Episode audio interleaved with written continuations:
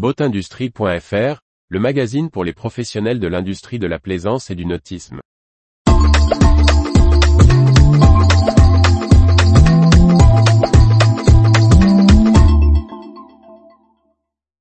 Vie du nautisme, si, est, X-Yacht, Mercury Marine, Port Camargue, Sail, Cloud. Par Briag Merlet. Ça bouge dans l'industrie nautique. Retour sur les dernières nouvelles des professionnels de la plaisance. Les brèves du 26 mai 2023. est, la société à l'origine du système anticollision de détection Oscar, a annoncé la signature d'un accord de première monte avec le chantier de construction de voiliers danois X-Yacht.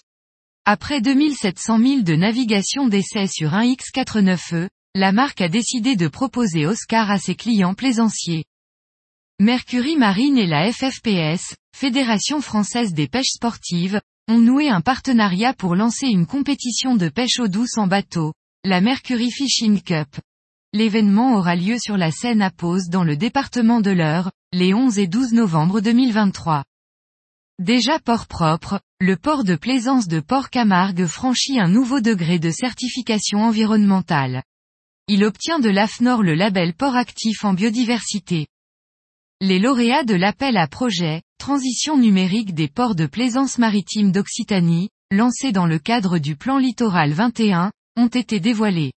Il s'agit de huit ports suivants, Barcarès, Canet-en-Roussillon, Cap d'Agde, Carnon, La Grande Motte, Narbonne, Pérol et Port-Camargue. L'enveloppe d'investissement est de 3,4 millions d'euros, pour des outils au service du client et de la gestion environnementale. Sur l'eau, plateforme numérique de tracking des sports nautiques annonce sa fusion avec Sail Cloud d'ici fin juin 2023.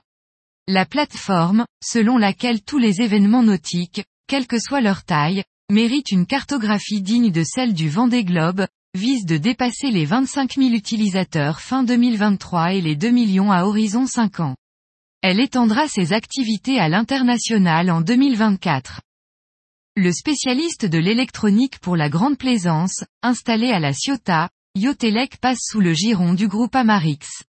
Celui-ci, qui détient déjà les sociétés de services Macor et Eti, a racheté 100% du capital de l'électricien et complète son offre en direction du yachting.